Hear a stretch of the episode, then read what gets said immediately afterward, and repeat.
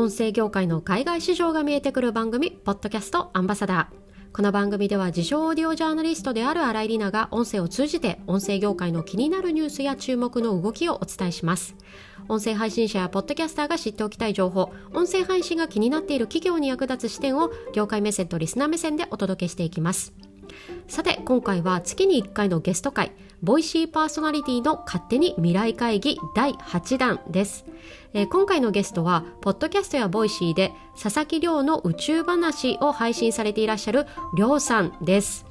えー、さん、ポッドキャストを始められたのは昨年の秋なんだそうですが、今ではポッドキャストの科学ランキングでなんと1位、えー、今年の春からはボイシーでもチャンネル開設をされるなど様々なプラットフォームで活躍をされていらっしゃいます。えー、りょうさんご自身もよくコラボを最近されるということなんですが、音声配信をテーマにしたコラボというのは初めてということで、今回もいつものように音声配信について語り尽くしているインタビューとなっています。え今回も長いインタビューですので前半と後半2回に分けて聞きやすい長さでお届けしていきたいと思います。前半の今回はなんと亮さん的ボイシーパーソナリティになる方法をシェアしていただいています。それではボイシーパーソナリティの勝手に未来会議第8弾前半お楽しみください。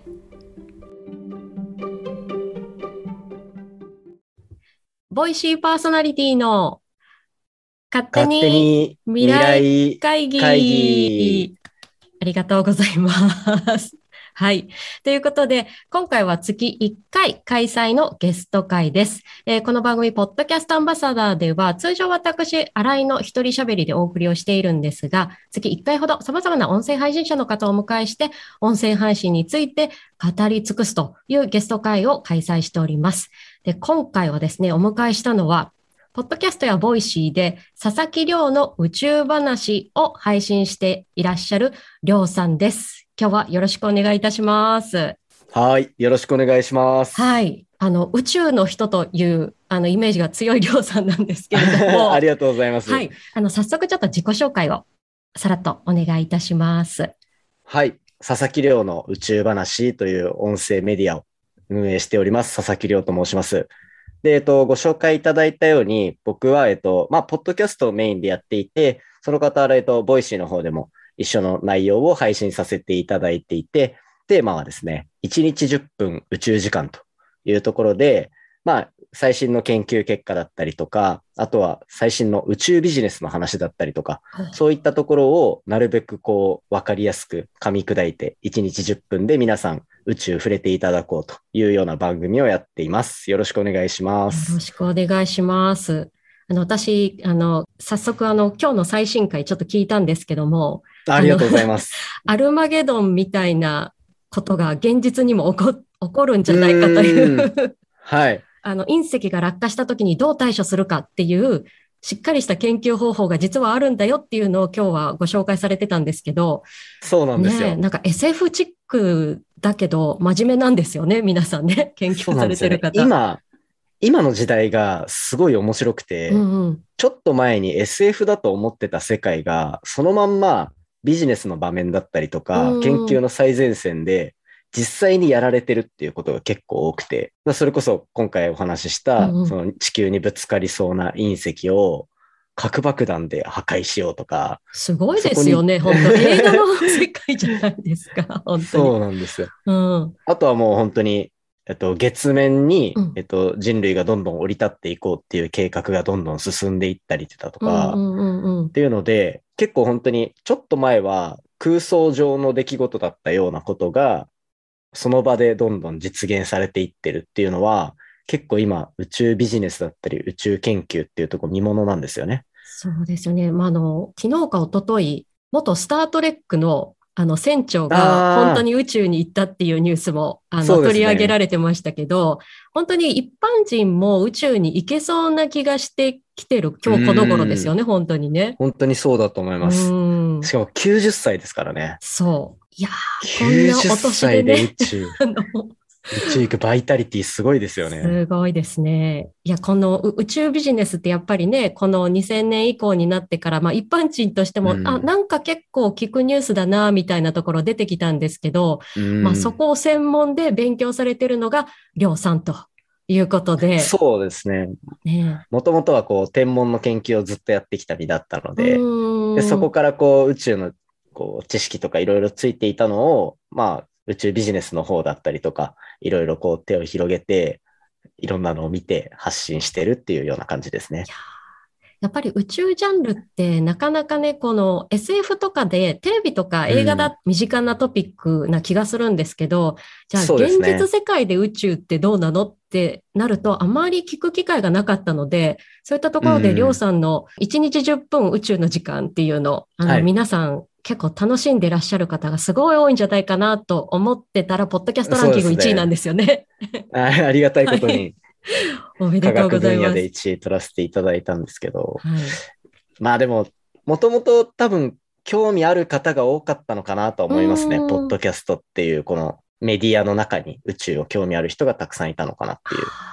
いや、でもやっぱりこの一般人でもこう聞いてて、え、アルマゲドンってあれ映画じゃんって思ってたのが、うん実はこう現実でもあるんだよっていうような風にこう伝えていただくと、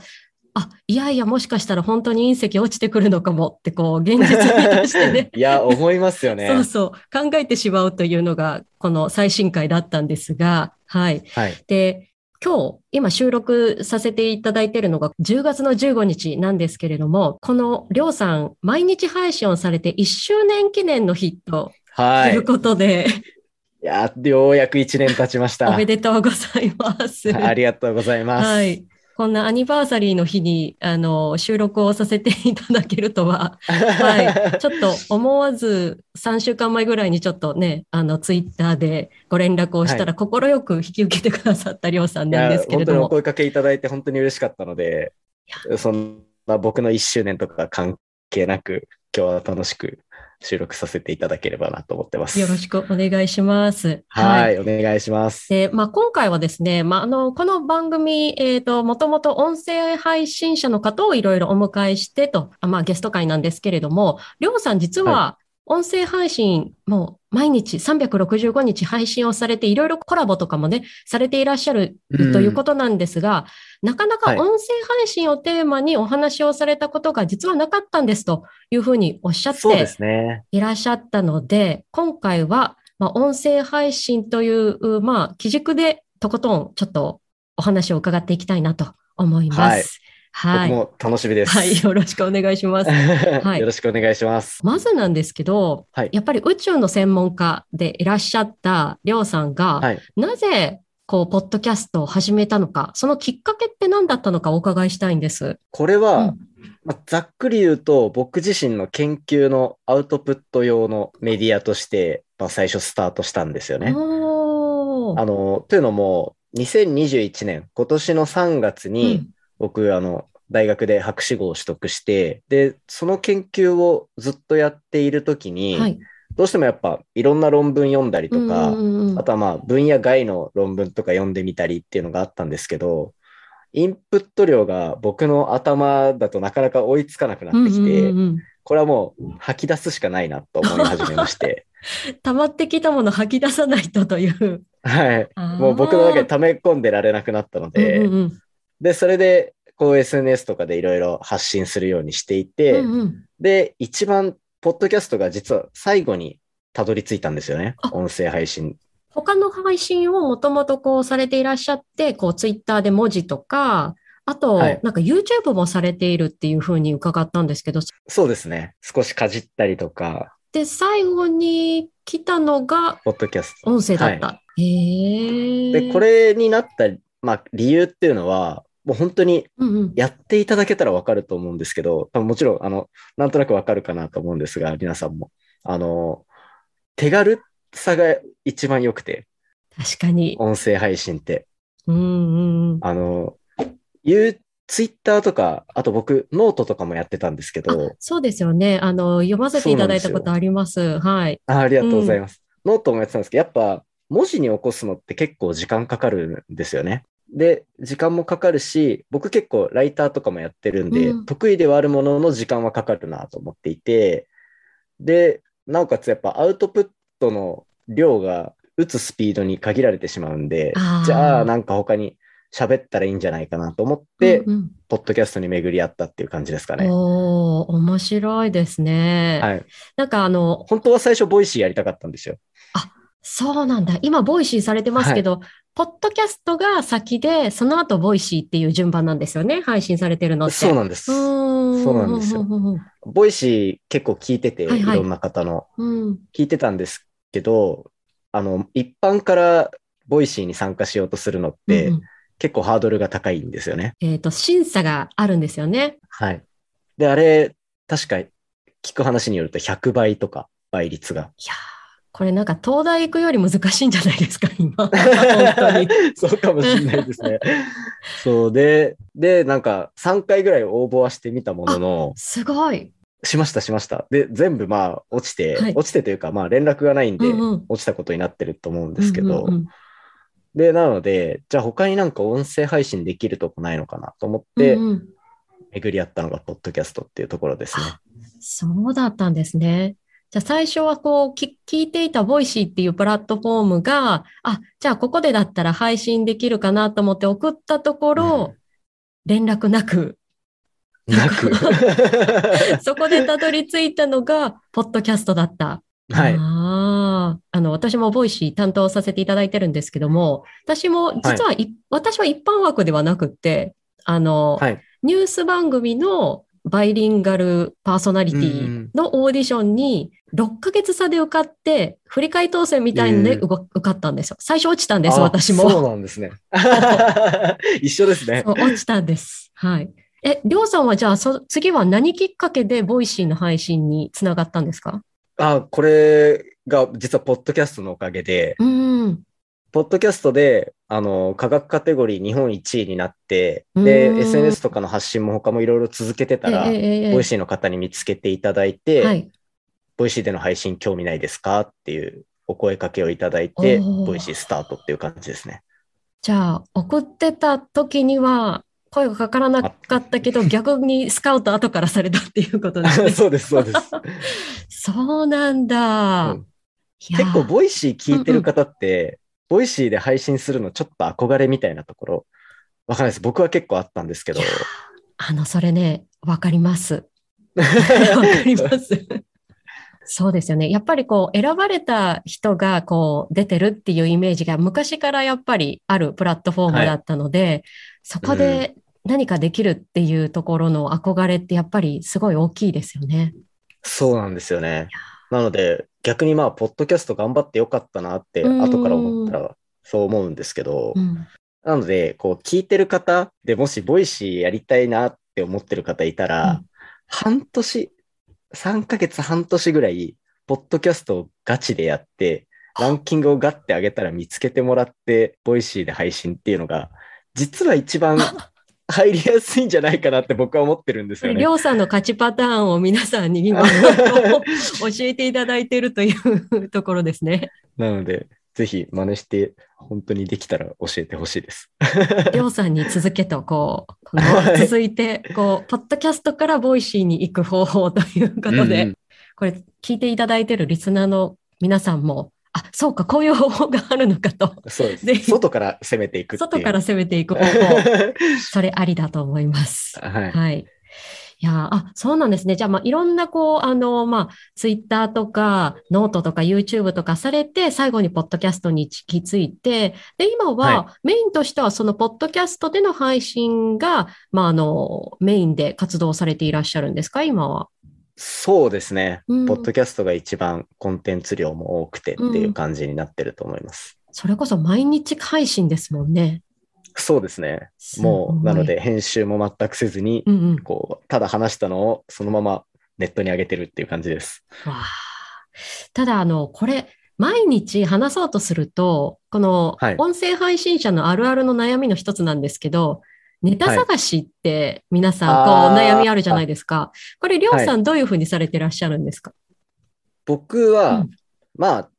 毎日結構宇宙のことを何かしら調べるタイミングもあるので、うんその中で僕が心惹かれたものをそのまま話すっていうようなうん。感じです。なので、皆さんがこうニュースサイトでニュース見たうちの気になった話一つするだけっていうような感覚と近くて、僕、その本業以外のところでも、あの宇宙ビジネスのライターだったりとかっていうのもやらせていただいてるので、はいはい、なんか、なるべくこうインプットしておきたいなっていうので、いろいろ記事見たりするんですよ。論文だったり。うんうん、で、で、世界中で、まあ論文って毎日たくさん出ていたり、うん、宇宙ビジネス関連でプレスリリースとかも結構いろんなの出てたりするので、結構全、僕的にはそんなネタに困る気配は今のところは感じてないですね。今ビジネス的にも熱いですもんね。うん、本当に面白い業界だと思います。この春からあの夏ぐらいにかけて、こう、一般人が宇宙に行けそうなニュースがすごい出てきたなっていうイメージが本当にあって。いや、もう本当に多分、皆さん絶対にこの半年ぐらいで、こう宇宙ビジネスに関するニュースを見る機会って絶対に増えてる。なんか多分意識せずともなんとなく感じてるとは思うんですけど、なので、それをただ僕が言葉で噛み砕いて知ってる話と交えて喋ってるっていうだけのお話ですね。あの、あと、その、もともと論文をたくさんこう読まれていて、それのアウトプットとして、ポッドキャストをされてるっていうふうにおっしゃってたんですけど、はい、論文ってやっぱり結構一般人からすると小難しいイメージがあるんですね。ああ、難しいですね、うん。それをどうやって、まあ、ポッドキャストってこう、いろんな方が聞くわけじゃないですか。専門家じゃない方も聞くわけなので、はい、それどういうふうに噛み砕くようにされてますか、はい、えっ、と、まあ、論文を、まあ、いろいろ読んでいくと、結局、一つの論文って主張したい大きなことって一つなんですよね。うんうんうん、なので、まあ、それがじゃあ、大落ちだとしたら、落ちか。そうですね。それがオチになるんで、うん、あの、他の話、例えばブラックホールの話をするんだったら、うん、ブラックホールって何かっていう話をまず最初にして、うん、で、時たま例えばブラックホールってどうやってできるのかとか、ブラックホールってどういうものなのかをちょっと詳しく話したりとかっていう道が分かれてたりとか、で、あとは、そういった感じで、こう、むしろオチに対する説明をほとんどするのが大体10分のうち、もう7分とか8分とか。ははははで、こういう背景があって、今回の研究はこういう結果が出ましたっていうようなお話の仕方を僕はさせてもらってるので、なんかこう、今まで研究でたくさん見てきたこう宇宙の知識をベースに7分間ぐらい喋って、で、最後論文の結果だけお話しするみたいな。ああ。これ面白いですね。あの、論文ってだ、まあ、今説明していただいたのからこうイメージすると、あの、もう、ゴールがもう見えてるトピックっていうことですよね。こう話すのに。ね、うんはい、じゃあ、そのゴールに向かってどういうふうな道順で説明をするのが、例えば分かりやすいかとか、楽しいかとか、興味ありそうかとか、そういったところを、今までこう、いろいろこう、りょうさんが読まれてきたり、勉強されてきたところから、こう、つなげていくっていう方法なんですね。はい、なので、先日放送したのは、本当は隕石を宇宙空間で軌道をずらすっていう話をしたかったけど、うん、やっぱ聞いてもらう方に楽しんでもらいたいとか、あの、つかみやすいっていうのから、アルマゲドンを一回通って説明するみたいな。あの、見事につかまれました、私。そういう感じで話してますね、僕は普段。そうか。まあ、そこが、その量産視点っていうところが入ってるから、例えば分かりやすく面白く聞こえてくる、この宇宙のちょっと遠いかなと思ってた話が、ちょっと身近に聞こえてくるっていうような。そのようになるように頑張ってます。いやー、すごい。いや、あの、私、私自身の番組は、ポッドキャストとか、まあ、音声業界をメインにした番組なので、うん、例えば、はい、まだ例えばゴールが出てないあの内容とかいうものに対して話すことが多いんですね。はい。うん。例えばこの音声配信、マネタイズ、どれが正解かみたいな、あの今、Spotify でサブスクリプションが始まりますよとか、はい、あの、ノートでこう、音声販売したりとかもありますよねとか、はい、じゃあ一体どれがいいのっていうそのゴールを 自分でこう、あの自分視点でまあ話していくっていうタイプのあの、トピックなので、うん、そうなると、ゴールがね、はい、いろいろあるんですよ。正解一つじゃなかったりするので。確かに確かに。なので、話すこの組み立て方っていうのが、この論文はでいこう話されているりょうさんの組み立て方と、私が今普段やってるのと結構また違うもんだなと思って今ちょっと驚きでした。確かに確かに。そうですね。しかもこう、今回のだったら、じゃあサブスクリプション始まりましたとうんかいろいろあった後に、自分はこうなると思うとかっていう話も未来の話ですね。本当に。そう。僕、あんまりそういう話に広げられないえネタ的に。そう。だから、なんかそういうタイプの配信もやりたいなと思いますね雑談もそうだし、あとはちょっと先の話をするとか、こう思ってるっていう自分の考え話すとか、そういうのもちょっと楽しそうには見えますね。僕の配信と比べると。なんか宇宙の話だから結構未来の話が多いのかなって若干ちょっと思ってたんですけど、そうではなかったりするんですね。結構地に足ついた話してますね。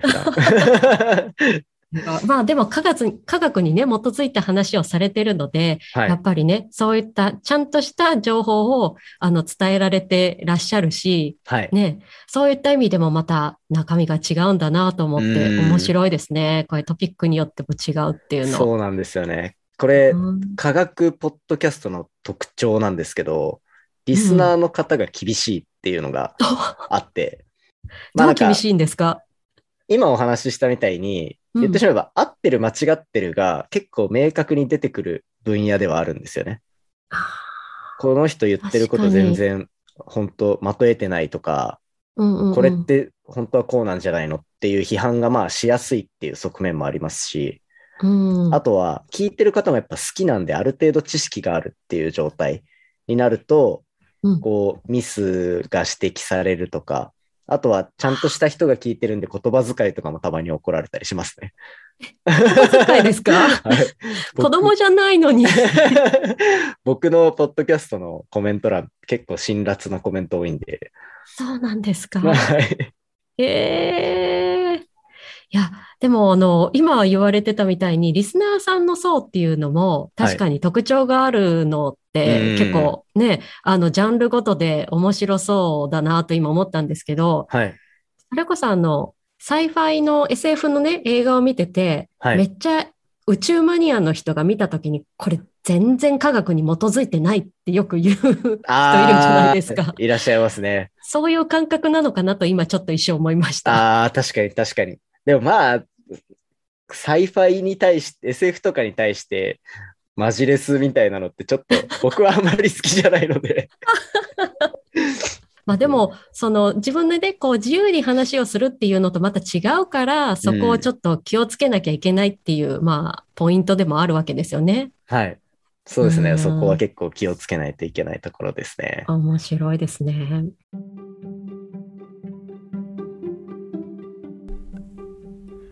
さて、今回のエピソードいかがでしたでしょうか？外から攻めて、 Voicyパーソナリティにスカウトされるという方、皆さんいかがでしたでしょうか？それこそ今、著名人やインフルエンサーの方が本当に増えてきている Voicyから、一般枠でオーディションに受かるというのも、本当にですね、難関大学以上の倍率ではないかと思うんですが、りょうさん一押しは、ポッドキャストを半年本気でやって、そこで見つけてもらうという方法でした。りょうさん、本当に気さくにいろいろとお話をしてくださって、まだまだ話はつきません。来週月曜日にはインタビュー後半をお送りしたいと思います。10月25日朝7時に配信予定ですので、ぜひお楽しみに。